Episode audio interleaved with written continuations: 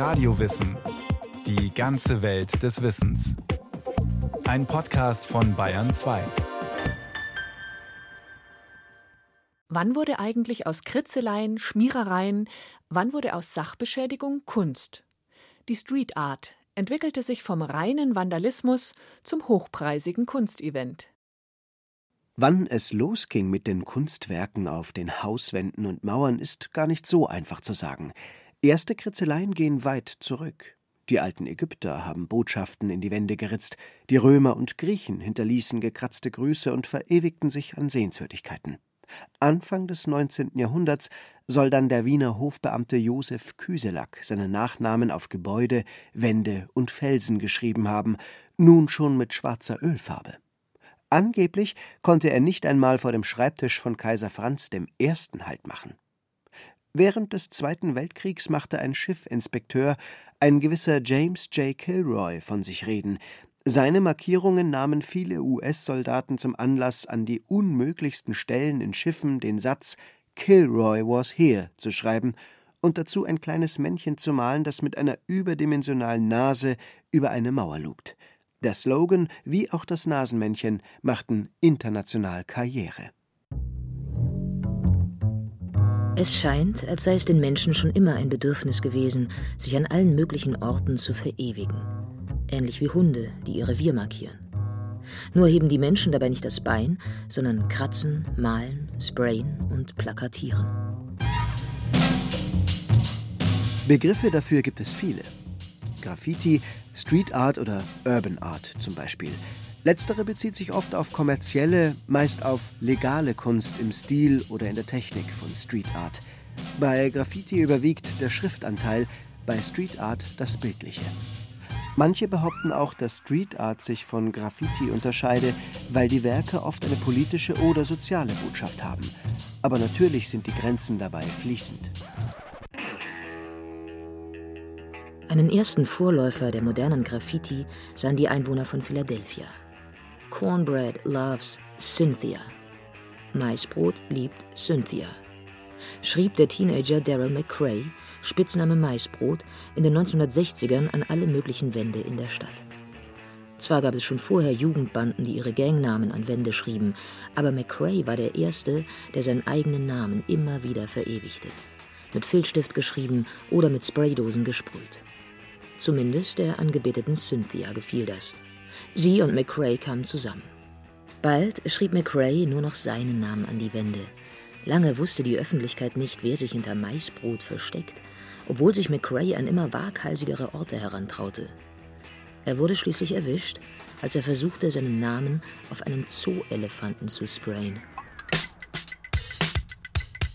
In New York gab es ein paar Jahre später einen Skandal um einen Namen in Großbuchstaben, der plötzlich überall auftauchte. Zuerst auf Eiswagen, dann in den U-Bahn-Stationen, am Broadway, sogar am Kennedy International Airport. Taki 183. Die New York Times machte den Urheber 1971 schließlich ausfindig. Ein 17-jähriger griechischer Fahrradbote, der in der 183. Straße in New York lebte, aber überall in der Stadt unterwegs war. In dem Artikel weist der Autor zwar auf die Kosten hin, die durch solche Aktionen entstehen, trotzdem hob der Artikel die Sprayer-Szene auf eine neue Stufe, sagt Martin Arz, Autor von 15 München-Stadtführern und zwei Street-Art-Büchern. Das ist eine der allerersten ja, Begegnungen der Öffentlichkeit mit Graffiti. Das hat dazu geführt, dass dieses seinen Namen hinterlassen, dieses Präsent sein wollen, plötzlich Anfang der 70er Jahre in den USA dann so richtig einen Hype erfahren hat. Das war dann eigentlich so ein Selbstläufer, dass immer mehr sich getraut haben, illegal ihren Namen an alle Stellen in der Stadt zu schreiben. Woher kam dieser Drang bei so vielen Jugendlichen, sich mit Graffiti zu präsentieren? Der Verdacht liegt nahe, dass diejenigen, für die sonst kein Platz in der Gesellschaft schien, Jugendliche aus Einwandererfamilien oder mit wenig Geld, sich so den urbanen Raum zu eigen machen konnten. Martin Arz sagt, dass diese Schriftzüge allerdings noch nicht Graffiti oder Street Art waren, sondern Tagging. Denn wie auch in Philadelphia schrieb Taki einfach nur schnell seinen Namen an die Wand. Aber aus diesen ganz einfachen Buchstaben, das waren ja wirklich einfach nur mit einem Spraydose einfach nur hingesprüht, daraus hat sich dann entwickelt, dass dann die Buchstaben raffinierter wurden, dass es farbiger wurde, die voluminöser wurden, dass diese Bubbles entstanden sind. Also das hat letztlich dazu geführt, dass aus einem ganz einfachen Ursprung diese Bewegung losgegangen ist. Übrigens gab es solche Rebellen wie Cornbread und Taki nicht nur in den USA, sondern auch in Bayern. In München tauchte in den 1970er Jahren das Wort Haiduk auf. Das ist eine richtige Manie geworden. Die Polizei war also völlig verzweifelt, weil sie niemanden gefunden hat und Haiduk tauchte dann über allen möglichen Hauswänden auf und die Presse ist darauf eingestiegen. Es gab dann auch Berichte darüber, dass sich junge Leute einfach einen Spaß draus gemacht haben und überall Haiduk hingeschrieben hatten, obwohl sie gar nicht wussten, woher das kam und was das bedeutet. Es kam dann im Nachhinein raus, dass das Ganze eine Racheaktion ursprünglich gewesen war von einer WG hier aus der Innenstadt. Früher nannte man das ja Kommune. Deren Vermieter hieß Haiduk und die hatten Ärger mit dem und um den ein bisschen zu ärgern, haben die einfach angefangen, überall Haiduk hinzuschreiben. Und die Redelsführer sozusagen wurden dann eben später wegen Sachbeschädigung dann auch zu einer kleinen Strafe verurteilt. Aber danach war dann erstmal wieder für einige Jahre Ruhe in der Stadt. Hier war also kaum ein künstlerischer Anspruch da, sondern eher ein besonderer Gedanke.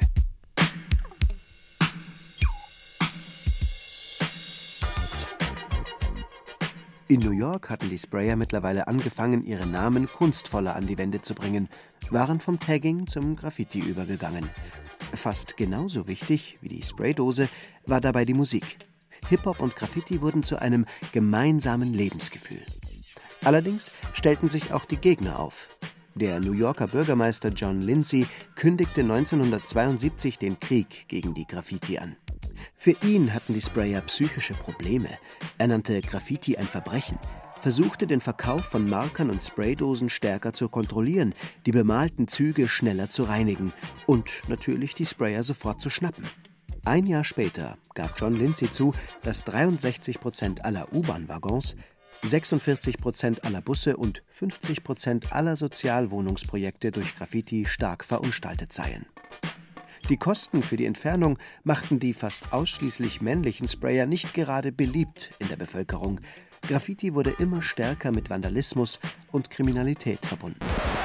In der Kunstszene New York sah das schon anders aus. Denn aus den anfänglichen Namensschriftzügen entwickelten sich Bilder. Street Art Werke entstanden. Pioniere dieser Entwicklung waren Jean-Michel Basquiat und Keith Haring. Jean-Michel Basquiat sprühte zuerst mit einem Freund unter dem Pseudonym Samo, eine Abkürzung für Same Old Shit. In der afroamerikanischen Umgangssprache ein Hinweis auf die rassistischen Probleme in den USA. Da Jean-Michel Basquiat in Nähe der Galerien sprühte, wurden die Galeriebesitzer auf ihn aufmerksam und Basquiat wurde mit seinen in vielen Schichten aufgetragenen, ausdrucksstarken Bildern schnell in die Szene aufgenommen. Keith Haring malte seine ersten linienförmigen Figuren mit Kreide auf Werbetafeln in der New Yorker Subway. Auch er wurde von Galeristen entdeckt und protegiert.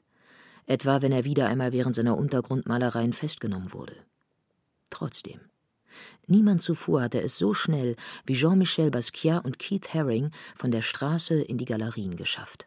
Für die Street Art Künstler sorgten zwei Fotografen dafür, dass auch ihre Werke langfristig sichtbar wurden. Martha Cooper und Henry Chalfant fotografierten gerade fertig gewordene Arbeiten, um sie so festzuhalten, bevor sie übermalt oder die U-Bahn-Waggons gereinigt wurden. 1984 gaben die beiden den Fotoband Subway Art heraus.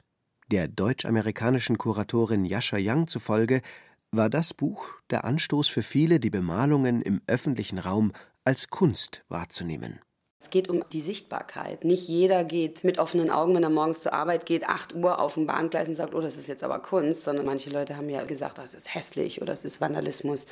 Aber dadurch, dass es dieses Buch gab und die Erklärung und auch mehr der Künstler dahinter, das Gespräch auch mit dem Künstler und dann wieder der Bezug hergestellt wurde zu, was war denn noch davor? Plötzlich hat ein Gespräch angefangen.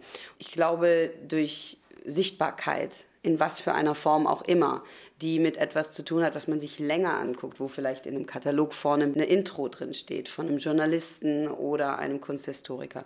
Das hilft, um Verständnis dafür zu wecken und das braucht es auch. Ne?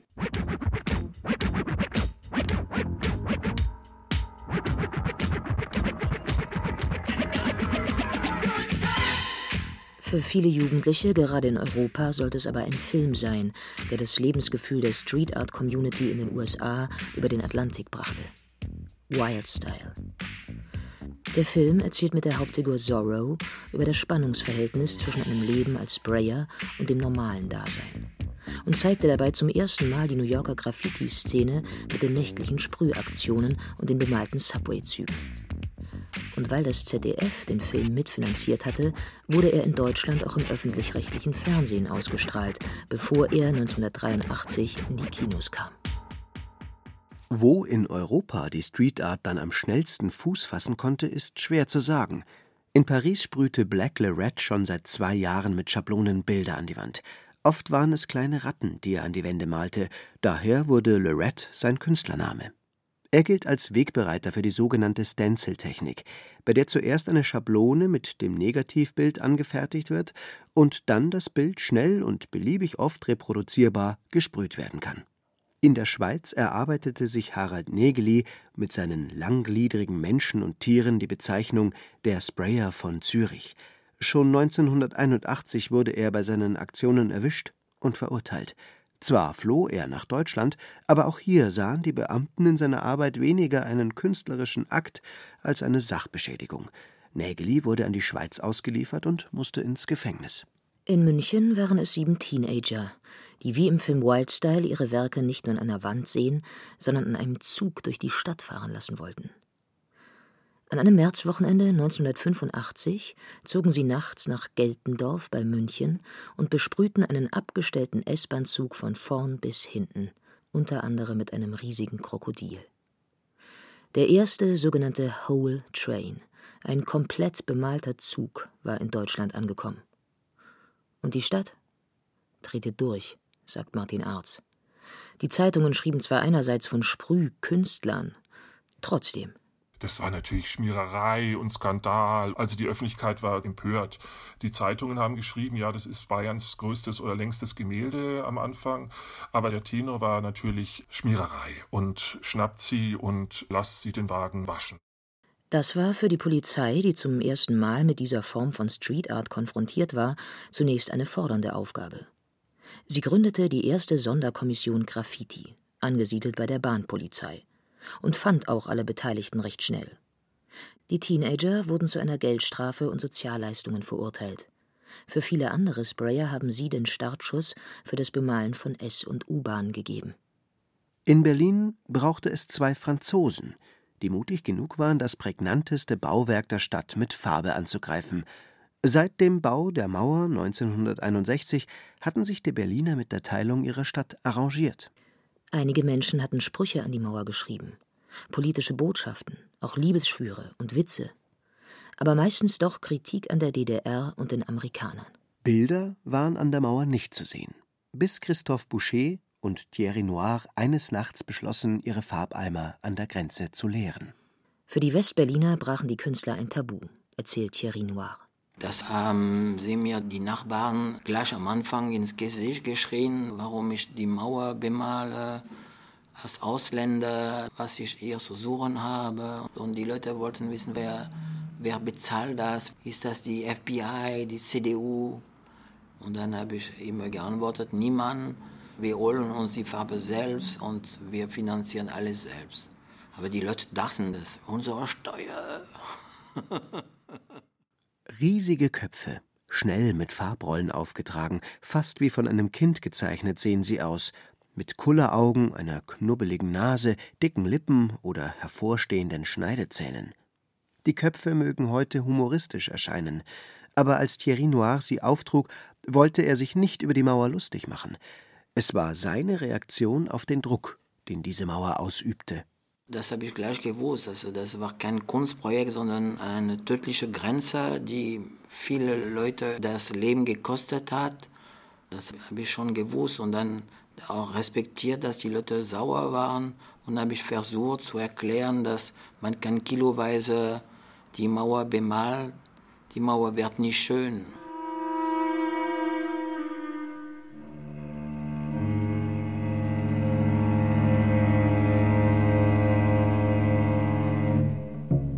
Erst 1987 mit dem Film Der Himmel über Berlin von Wim Wenders änderte sich die Haltung der Berliner gegenüber Thierry Noir.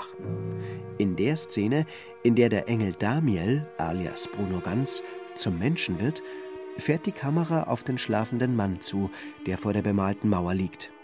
Inmitten von Thierry Noirs bunten Köpfen wacht Bruno Ganz auf, sieht zum ersten Mal Farben und läuft an einer Figur nach der anderen entlang in sein neues Leben. Im Hintergrund steht Thierry Noir auf einer Leiter und malt. Die kritischen Fragen und Anfeindungen wurden weniger und längst waren auch andere Mauermaler dazugekommen. Allerdings blieben ihre Werke nicht lange unangetastet. Im November 1986 zogen fünf Männer einen kilometerlangen weißen Strich durch etliche Wandmalereien. Auch diesmal wurden die Männer von Westberlinern angepöbelt. Aber nun nicht mehr, weil sie die Mauer angeblich verschönern wollten, sondern weil sie die Kunstwerke zerstörten. An der Mauer hatte sich die Street Art von einer störenden Zutat zu einem zu schützenden Element des Bauwerks gewandelt. Die Mauer war längst zu einer großen Street Art Galerie geworden, so sehr, dass die fünf Männer das Gefühl hatten, mit ihrem weißen Strich die Menschen wieder daran erinnern zu müssen, dass es sich um eine tödliche Grenzanlage eines geteilten Deutschlands handelte. Nach dem Mauerfall sollte sich diese Entwicklung noch verstärken. Denn das längste erhaltene Stück Mauer wurde im Frühjahr 1990 zur Eastside Gallery umgewandelt. 1,3 Kilometer, diesmal der Ostseite, wurden von 21 internationalen Künstlern bemalt darunter der berühmte Bruderkuss zwischen dem sowjetischen Staats- und Parteichef Leonid Brezhnev und SED-Generalsekretär Erich Honecker. Um die Kunstwerke zu schützen, wurden die Bilder restauriert und mit einem Lack übermalt, der sie vor Witterung und vor neuen Graffiti schützen soll. Um die 2000er Jahre herum verlor die Street Art dank großer Festivals und Veranstaltungen immer mehr ihren illegalen Ruf. Außerdem erschien ein neuer Künstler, der die Street Art Szene revolutionieren sollte. Banksy.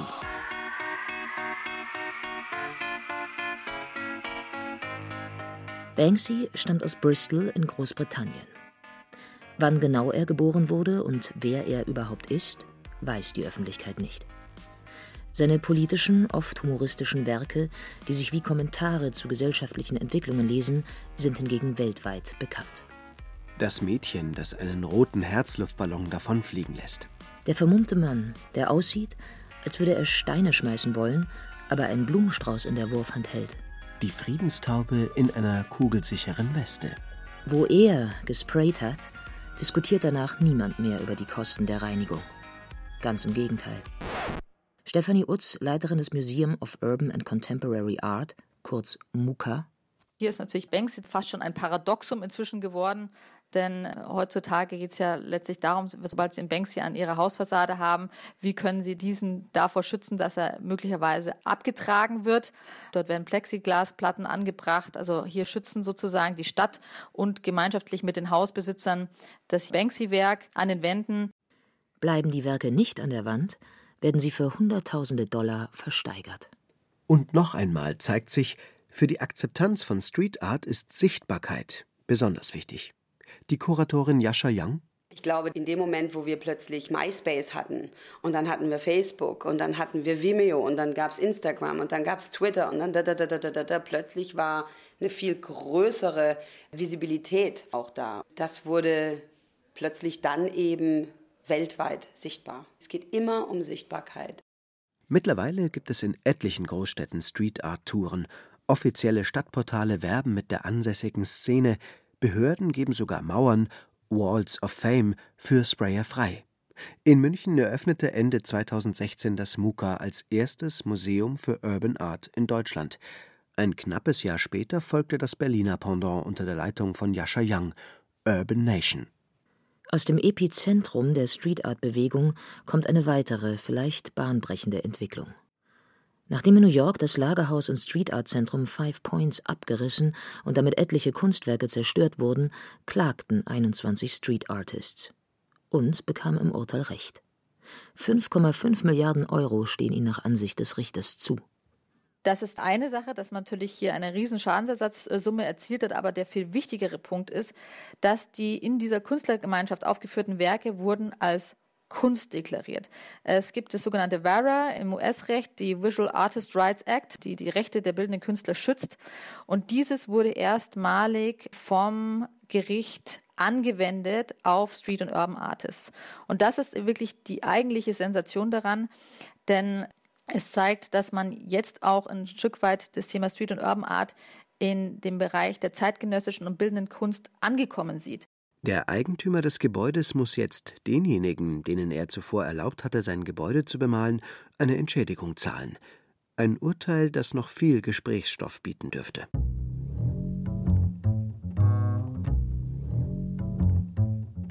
Inzwischen wird sogar schon diskutiert, ob Street Art, die in Galerien oder Museen hängt, die vor äußeren Einflüssen geschützt wird oder für ein Vermögen versteigert wird, noch den Geist der Straße atmet. Ja sogar, ob Street Art legal überhaupt existieren kann. Stefanie Utz findet diese Überlegungen für die Künstler unumgänglich. Ein Künstler, der irgendwann von seiner Kunst leben muss oder möchte, wird nicht drum herum kommen, sich sicherlich auch Galerien zu öffnen. Martin Arz fehlt in der Diskussion allerdings der Blick in die Vergangenheit. Keith Haring ist ja einer der allerersten gewesen, die von der U-Bahn oder von der Wand in den Galerien und auf jedem Poster und auf jedem T-Shirt und auf jeder Kaffeetasse gelandet sind.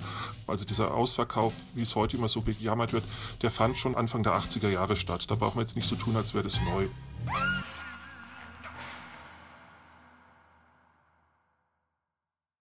Die Geschichte der Street Art. Katharina Kühn mit einem inzwischen schon historischen Blick auf die Frage Schmierereien und oder Kunst. Es sprachen Katja Bürkle und Werner Hertel. Ton und Technik Roland Böhm. Regie Kirsten Böttcher. Redaktion Thomas Morawetz. Ein Podcast von Radio Wissen.